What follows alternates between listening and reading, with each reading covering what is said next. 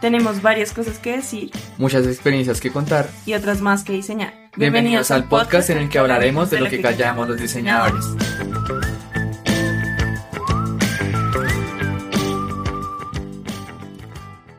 Bueno, bienvenidos a un nuevo episodio de este podcast llamado Lo que callan los diseñadores. Yo soy Nicolás, UX Strategist en Holistic y hoy me acompaña Daniel, UI Designer eh, también en el equipo de Holistic.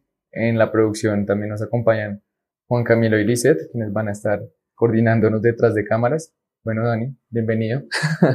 sí, bueno, Nico, no, gracias por la, por la invitación y pues nada, feliz de estar acá. Eh, cuéntanos un poco, Dani, eh, pues un poco de ti, cuál es tu formación, tu rol dentro del equipo y, digamos, de dónde nace este interés por el UI, ¿no? Como todo el tema más visual y gráfico. Bueno, pues yo, yo soy diseñador de la Universidad de los Andes eh, pues salimos con ese enfoque, digamos que sin apellido, en el que nos podemos como abrir a, a varias ramas del diseño. Pero pues yo desde el comienzo siempre tuve como muy, muy, mucho, mucho énfasis hacia lo que es el diseño gráfico y el diseño visual. Pero pues cuando salí de la universidad pues no existía nada, uno no escuchaba casi nada de UX UI.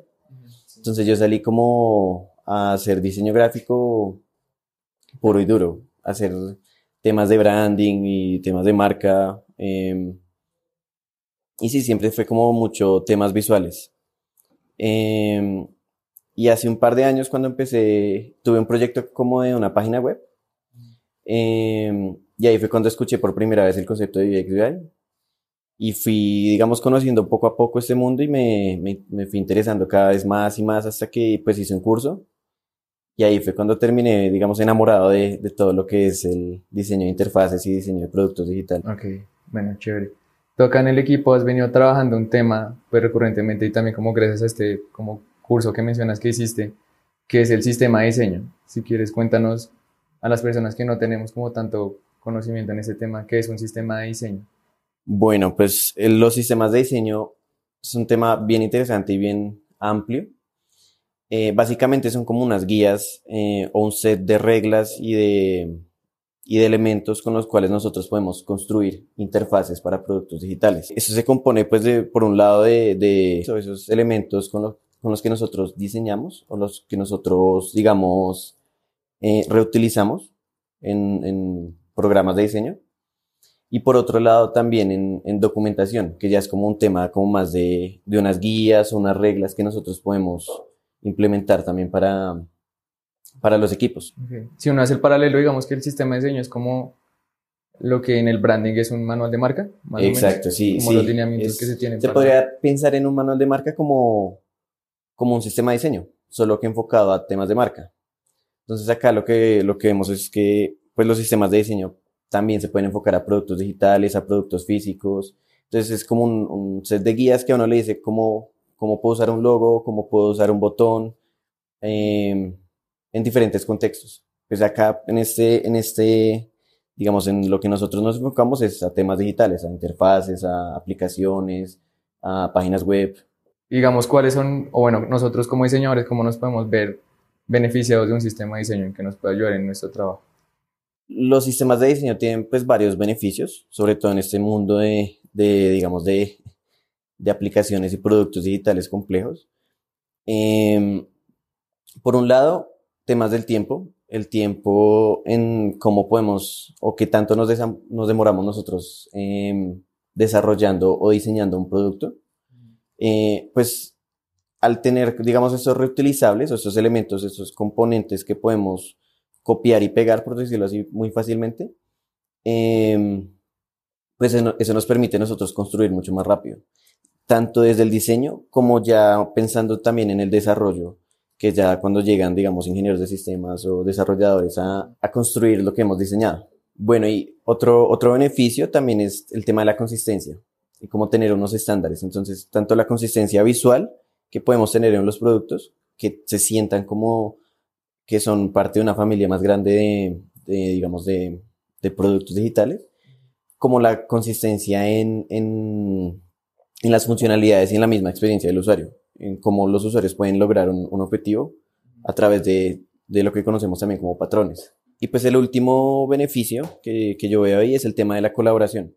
Entonces la colaboración es básicamente, pues, cómo nosotros nos comunicamos también con equipos de desarrollo. Eh, inicialmente es eso, de cómo nosotros podemos eh, entregar un prototipo y que ellos lo puedan pasar a código también mucho más rápido. Entonces eso se logra a través de la misma documentación.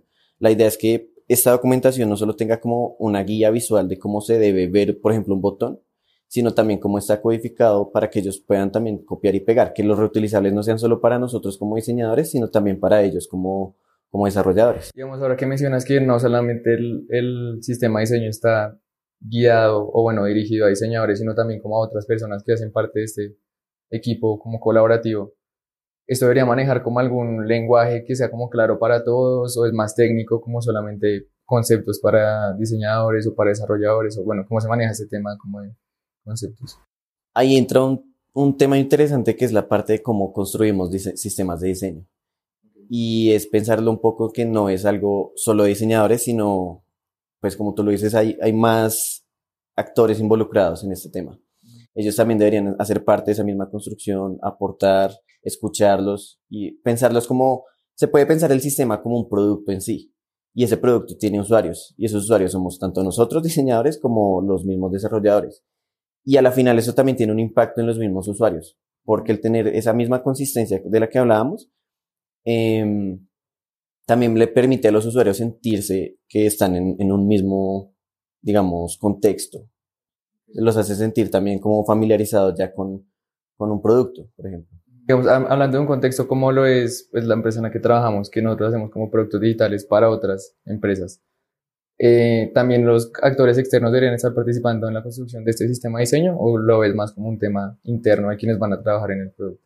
No, en ese caso sí es más un tema interno, aunque puede que se impacte, digamos que indirectamente, eh, porque siempre hay un tema como de marca y de branding, de fondo. O sea, como es algo visual, igual tiene que tener unos lineamientos de, de marca.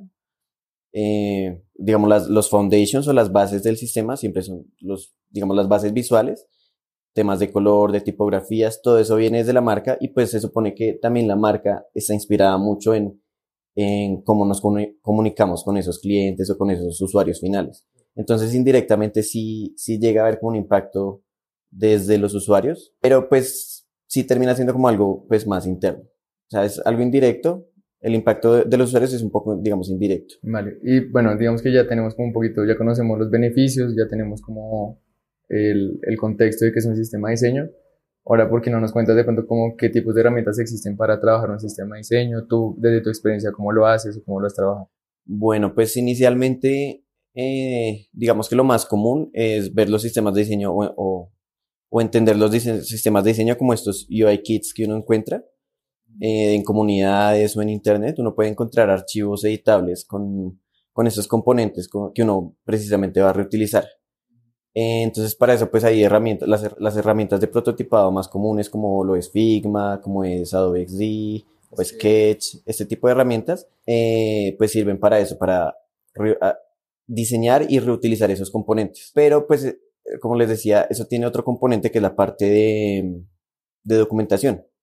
Y para, para la documentación también hay distintas herramientas que, que son, eh, hay algunas que son muy pensadas en, en temas de, de desarrollo, como es Storybook, y Zero Height es otra que, que se suele usar para esto. Eh, y esas permiten, digamos, integrar temas de, de código o, digamos, uno puede documentar el live view o el live demo de un componente y uno puede, digamos, ahí mismo interactuar con el mismo componente desde la documentación y ahí mismo tener, digamos, las guías de cómo se debe usar, cómo se debe diseñar. Entonces hay herramientas muy pensadas para eso. Entonces eso es pensarlo también como un repositorio, de cómo tenemos un repositorio con todos nuestros componentes, con esas guías y además de eso, pues, eh, nos permite tener como temas más interactivos para el mismo sistema de diseño.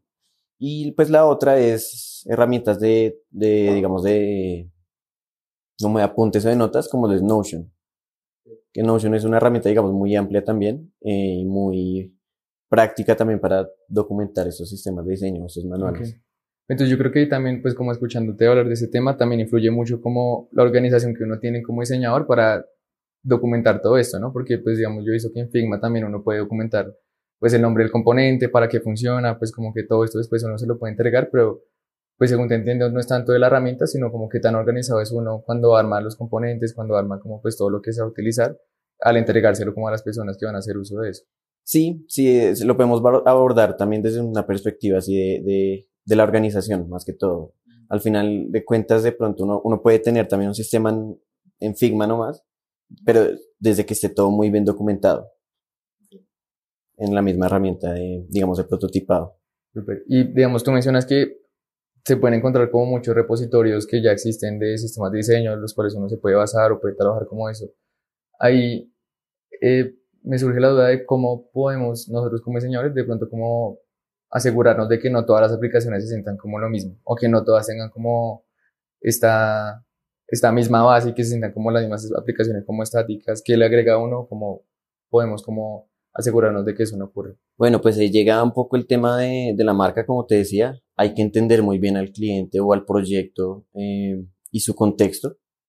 Por ende, hay que entender muy bien la, la marca y, y, digamos, esas, eh, la expresión visual de, del, del mismo cliente para poder adaptar eso pues de la mejor manera y que se vea reflejado en el producto pues de la mejor manera.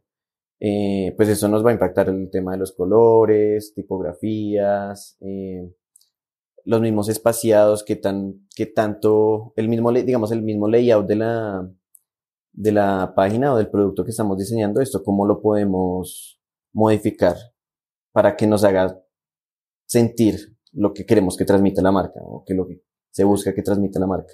Ok. Entonces no, no es como una vaina cerrada que, no, que uno no sepa mover de esos lineamientos, sino es como ver cómo adaptamos. Lo que busca en un sistema de diseño es que sirva como una guía, más que como algo muy riguroso y estandarizado y que solo, solo se puede usar esto o estos ejemplos que ponemos en el sistema. Es más verlo como una guía que nos puede dar como un punto de partida para, para imaginarnos cosas más, más grandes o más complejas. Tú mencionaste ahorita como dentro de la explicación que nos da tu sistema de diseño que esto también está compuesto como por un UI kit. Eso pues te entiendo que es como un término eh, dentro de lo que compone que es un sistema de diseño, pero no sé si nos puedes decir como qué otros conceptos hay que sean como importantes para lo que es un sistema de diseño. Bueno, pues hay, hay otro concepto muy, muy interesante que se llama Atomic Design. Eso fue una metodología planteada por Brad Frost, eh, en la que él básicamente lo que, lo que nos dice es hacer como una analogía o una metáfora hacia los componentes químicos. Entonces lo que nos dice es, así como la química, en la química podemos coger, digamos, la materia y descomponerla en, en, su estado más, más pequeño, eh, nos plantea que los productos digitales o, o, un diseño de una interfaz también lo podemos descomponer a su estado, digamos, o elementos cada vez más pequeños. Y esos elementos a su misma vez nos van a permitir reutilizarlos para crear otros elementos más robustos. Entonces, no sé, digamos el ejemplo de un botón. Entonces, pues lo que nos plantea esta metodología es que hay varios niveles de complejidad en estos elementos. Entonces, pensando un poco en el botón, el botón lo podemos entender como ese nivel de átomo. Entonces, el botón es un átomo y ese botón lo vamos a poder reutilizar en, no sé, en un formulario o en un pop-up o en diferentes, digamos, instancias. Eh, y eso nos permite, digamos, crear otros elementos más, más complejos. Entonces, el, si seguimos el, ejemplo del, formulario, eh, no sé, un campo de texto sería otro átomo. Entonces, digamos, vamos juntando cada vez más átomos, no sé, un slider para, para seleccionar algo, un, menú desplegable. Y, digamos, unimos todo eso con un botón y ya tenemos un, un formulario. Entonces ya es como otro nivel, el siguiente nivel de, de, de este modelo.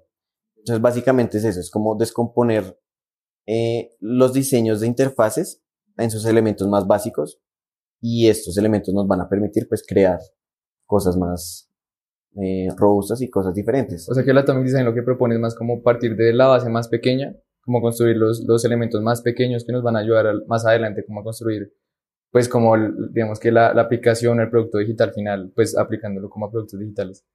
Eh, entonces yo parto de un botón, eh, eso me ayudará como a formar un formulario, como tú dices, el formulario hace parte de una página más grande y que hace parte como de, pues bueno, supongo que ahí se va desplegando entre más y más grande, pues se va creciendo como el, lo que es el átomo. Sí, exacto. Son, si no estoy mal, son cinco niveles. El primero es el átomo, lo siguiente es una molécula, uh -huh. luego sigue el organismo y ya de ahí pasamos a lo que es una plantilla y una página. Entonces la, la plantilla básicamente ya es como el, el esqueleto de la página. Y ya cuando le metemos contenidos ya de- del contexto o contenidos de ejemplo, ya ella se convierte en una, en una página. Bueno, creo que ese, ese tema está chévere para que la gente lo revise, pues yo creo que hay mucho que aprender. Y Sí. se, se entiende muy bien la analogía, ¿no? Pues como un átomo forma moléculas, una molécula forma, no sé células, bueno, organismos, y luego va creciendo como hasta un ecosistema. Sí, es una, es una analogía como muy acertada para, para lo que nosotros hacemos en productos digitales. Ok. ¿Y por qué no nos cuentas ahora de pronto cómo, cuál ha sido tu experiencia, has usado sistemas de diseño, o cómo ha sido como tu acercamiento a este tema ya como más práctico? Sí, pues en, en un comienzo, eh, lo que uno suele hacer cuando está empezando, digamos, en temas de, de interfaces o de UI, es, es muy bueno llegar y estudiarse esos sistemas que ya existen. Entonces, eh, digamos, buscan, mirando los referentes más grandes que hay, temas como, o compañías como Google, como IBM, ellos tienen sistemas muy bien documentados y muy bien robustos de los que uno nada más leyendo o, o buscándolos en internet uno aprende de, verdad demasiado. Sin la necesidad de, de usarlos, uno nada más de verdad estudiándolos, uno, uno aprende muchísimo de estos sistemas de diseño. Eh, y eso mismo le da a uno como mejores prácticas para, diseñar pantallas, para cómo abordar un- ciertas problemáticas eh, a partir de una buena interfaz o del buen uso de estos componentes. Entonces, inicialmente lo que, pues como yo empecé fue, nada, como es- empezando a estudiar estos, estos sistemas que ya existen. Y lo que uno suele encontrar, digamos, por ejemplo, pongo el caso de Figma. En Figma, en la comunidad de verdad podemos encontrar muchos, muchos referentes y muy archivos, digamos, que ya tienen componentes creados y que son gratis. Sí. Y ya uno puede, digamos, duplicar esos archivos y reutilizarlos en sus propios proyectos. Y nada, pues así, así es como uno empieza como abordando este, este tema de sistemas de diseño. Y bueno, actualmente eh, en Holistic lo que estamos haciendo para uno de nuestros clientes es precisamente eh, crear todo un sistema de diseño desde cero que pues lleve la esencia de la marca, de que les sirva un poco más a, a, a esas iniciativas que ellos tienen dentro de su compañía. Generalmente cuando son empresas grandes es cuando se empieza a ver la necesidad de tener un sistema de diseño Claro. y cuando hay más, cada vez digamos más actores involucrados y más personas diseñando o desarrollando productos, es cuando es muy necesario ya tener un sistema propio en una compañía. Ahí, bueno, eh, para que tengan un poquito más de contexto, Dani y yo casualmente estamos trabajando en este mismo proyecto desde frentes distintos, pero trabajamos bajo el mismo cliente. Y digamos que acá nace esa necesidad de crear el sistema de diseño porque son diferentes fábricas y son, pues digamos que miles de personas que van a interactuar con este sistema de diseño y de ahí nace la necesidad que quieran estandarizar este proceso, ¿no? Porque hay muchas fábricas y cuando uno ve los productos, pues no tienen como, a veces no tienen como unidad de marca, se sienten que uno lo hizo por un lado, otro lo hizo por otro, entonces digamos que de ahí desde el frente de UX, que es donde, es donde está trabajando Dani, pues nace la necesidad de estandaricemos como este proceso y todos baje- como guiémonos bajo los mismos lineamientos para poder que todo se sienta como una unidad y una Exacto, consistencia en todos los productos. Ya que mencionaste como los referentes, ahorita en el, en el ejemplo que nos diste y como mencionaste esto, eh, ¿qué otros tips puedes darle como a los oyentes? ¿Dónde pueden encontrar de pronto referentes o cómo, cómo se pueden acercar como más a este tema si les interesa y cómo desean explorarlo más? Bueno, pues mis principales referentes son dos. Inicialmente es Material Design, que es el sistema de Google. Este, este es un sistema muy robusto y muy, de los más completos que yo conozco. Eh, ellos digamos que pues tienen su propio dominio para su documentación, uno lo puede encontrar, aquí puede encontrar temas de recomendaciones desde los foundations, que son como crear paletas de colores, como utilizar las tipografías o plantear nuevas tipografías para los productos. Y también tienen lineamientos de cómo usar sus, sus componentes. Entonces, como uno puede ver el ejemplo en el botón, de verdad es muy específico de cómo pueden ellos, eh, o cómo puede uno, eh, con este sistema, eh, crear cosas más interesantes y crear cosas nuevas. El segundo ejemplo que tengo es el de, el de IBM, se llama Carbon Design System. Eh, este sistema también es muy robusto, tienen toda una página de, de lineamientos y guías de cómo pues, usar sus, componentes y tienen recomendaciones muy prácticas de, qué se debe hacer y qué no se debe hacer. Eh, y aquí pues sale un, tema también interesante que es el tema de los patrones funcionales o los patrones de diseño, que es una de las cosas por las que veo que este sistema se destaca.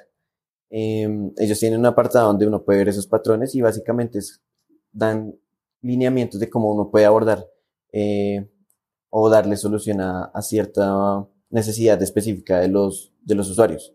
Que es- eso es básicamente lo que nos dicen los patrones funcionales y los patrones de diseño.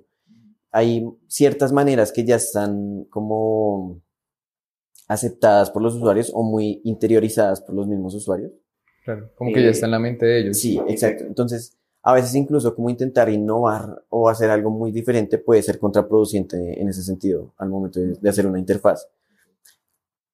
digamos, uno de los ejemplos más claros de esto eh, lo podemos ver en, en cómo nosotros vemos un, un correo electrónico o, o, la lista de correos electrónicos. Si nos vemos, si vamos y vemos cómo, cómo lo hace Google en, en Gmail o Microsoft en Hotmail, vamos a darnos cuenta que siguen una estructura muy similar de, bueno, tenemos una lista, tenemos eh, un panel de donde tenemos, digamos, los recibidos, los enviados, no sé qué.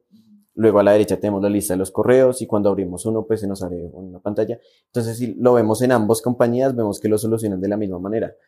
Y esto es precisamente por eso, porque ya saben que es una solución o una manera de diseñar esa pantalla que está eh, muy apropiada por los mismos usuarios. Que ya lo interesaron los usuarios y no es necesario como cambiar la estructura que ya tienen, ¿no? Pues, o sea, yo creo que ahí es cuando empieza a chocar un poco lo que uno ya sabe frente a cuando se enfrenta a productos nuevos que no saben cómo funcionan, pues es mejor como seguir esos lineamientos o lo que dices como esos estándares eh, para que el usuario no tenga como conflictos cuando vea un producto nuevo o vea como cualquier cosa que no, pues se salga como eso. Sí, exacto. Pues sí, eso básicamente es lo que nos dice el tema de, de patrones funcionales y, y, en ese referente que te digo, de verdad, está muy bien documentado todo. Ok. Yo creo que el sistema es chévere y lo podemos explorar de pronto en otro capítulo. También creo que yo le dio el tema de dark patterns, como también como patrones oscuros que uno puede encontrar, ¿no? Cuando la gente no quiere que uno se salga un formulario, un cuestionario, bueno, tiene como, es como un tema también grande para explorar ahí, pero pues creo que eso lo podemos dejar para otro capítulo. Bueno, pues me parece muy chévere, Dani, como el tema que nos mencionas también ver que toda la parte gráfica no es solamente como el hacer, sino también como toda la estrategia que hay detrás, cómo eso le comunica como a otros actores que están como dentro de este proceso, pues que la gente lo vea, no, pues no es solamente como la parte bonita, sino también como la parte estratégica que hay detrás de organizar una aplicación, un producto digital o cualquier tipo de producto, pues creo que puede seguir un sistema de diseño. No sé qué otro, como qué otro detalle, qué otra conclusión quieres que dejarle a la gente. Bueno, pues un poco de la mano de lo que mencioné hace un rato de, de pensar el, el, sistema como un producto, como un producto más, eh, es también importante no, como no dejarlo de lado y no pensar que es algo que vamos a hacer una sola vez y ya ahí queda, y ya queda como el manual y ya es como algo inmutable. Entonces, digamos que se suele ser un error como pensar esos sistemas así. Un sistema de diseño debe ser algo que, digamos, está vivo de alguna manera y que va a evolucionar con el tiempo y se va a ver afectado con los cambios mismos que tenga la compañía o, los cambios que hayan en tecnología.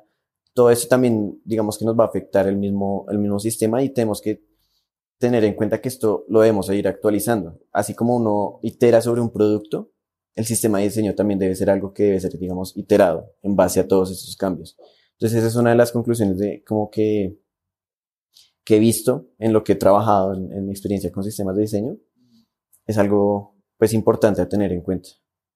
Ok, bueno, y yo creo que pues ya como para cerrar con tips más puntuales, pues yo creo que pues lo que, lo que rescato de, lo que dijiste, uno es eh, pues vean muchos referentes, creo que la comunidad sobre todo como todo lo que es UX, UI, es una comunidad que es muy abierta y que hay muchos referentes en internet por explorar, en Figma es una comunidad que pues yo rescato mucho porque creo que es muy colaborativa y ahí uno puede ver demasiados referentes.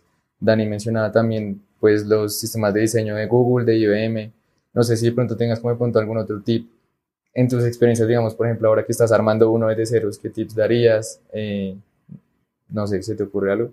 Eh, bueno, no, pues retomando un poco también el tema de la colaboración, eh, sobre todo con e-, estos equipos de desarrollo, es importante buscar cómo estar en constante comunicación con ellos, entender un poco también sus necesidades como usuarios de este sistema y algo importante que uno suele escuchar mucho en, este, en todo este mundo de sistemas de diseño es eh, llegar como a un lenguaje común.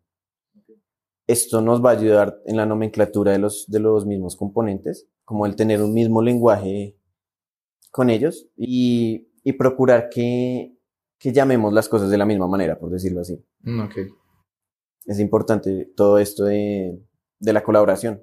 Bueno, Dani, pues muchas gracias por, por venir por acá, por participar, por eh, compartir como pues todo esto sobre sistemas de diseño. Yo la verdad tampoco conocía mucho del tema, pero pues digamos que eh, la idea también es eso, que la gente que escucha este podcast eh, se familiarice también pues con conceptos que no tenga tan claros, que esto lo vean como un abrebocas para explorar más. Si les llama la atención el tema gráfico, vean que también hay un tema estratégico detrás. Bueno, también agradecerle a Juanca y a Lizeth que estuvieron detrás de cámaras. Muchas gracias. Y a todas las personas que están escuchando ahorita el podcast, pues los invitamos a que escuchen los siguientes capítulos. Vamos a estar trayendo temas no solamente de, de UI, también como tema estratégico, temas de research y pues todas las habilidades que tenemos dentro de Holistic para que estén pendientes de más capítulos. Muchas gracias, Dan. Eh, bueno, no, Nico, gracias a ustedes también por, por el espacio, al equipo. Eh, pues es muy chévere todo lo que hacemos acá y, y, y sí, todos estos temas son muy interesantes para las personas que están empezando en el mundo de UX y de UI. ¿Te gustó nuestro capítulo? Encuentra más información de estos temas en nuestras redes. Aparecemos como Holistic Strategy Lab en Instagram, Facebook y LinkedIn. Ahora cuéntenos por ustedes qué es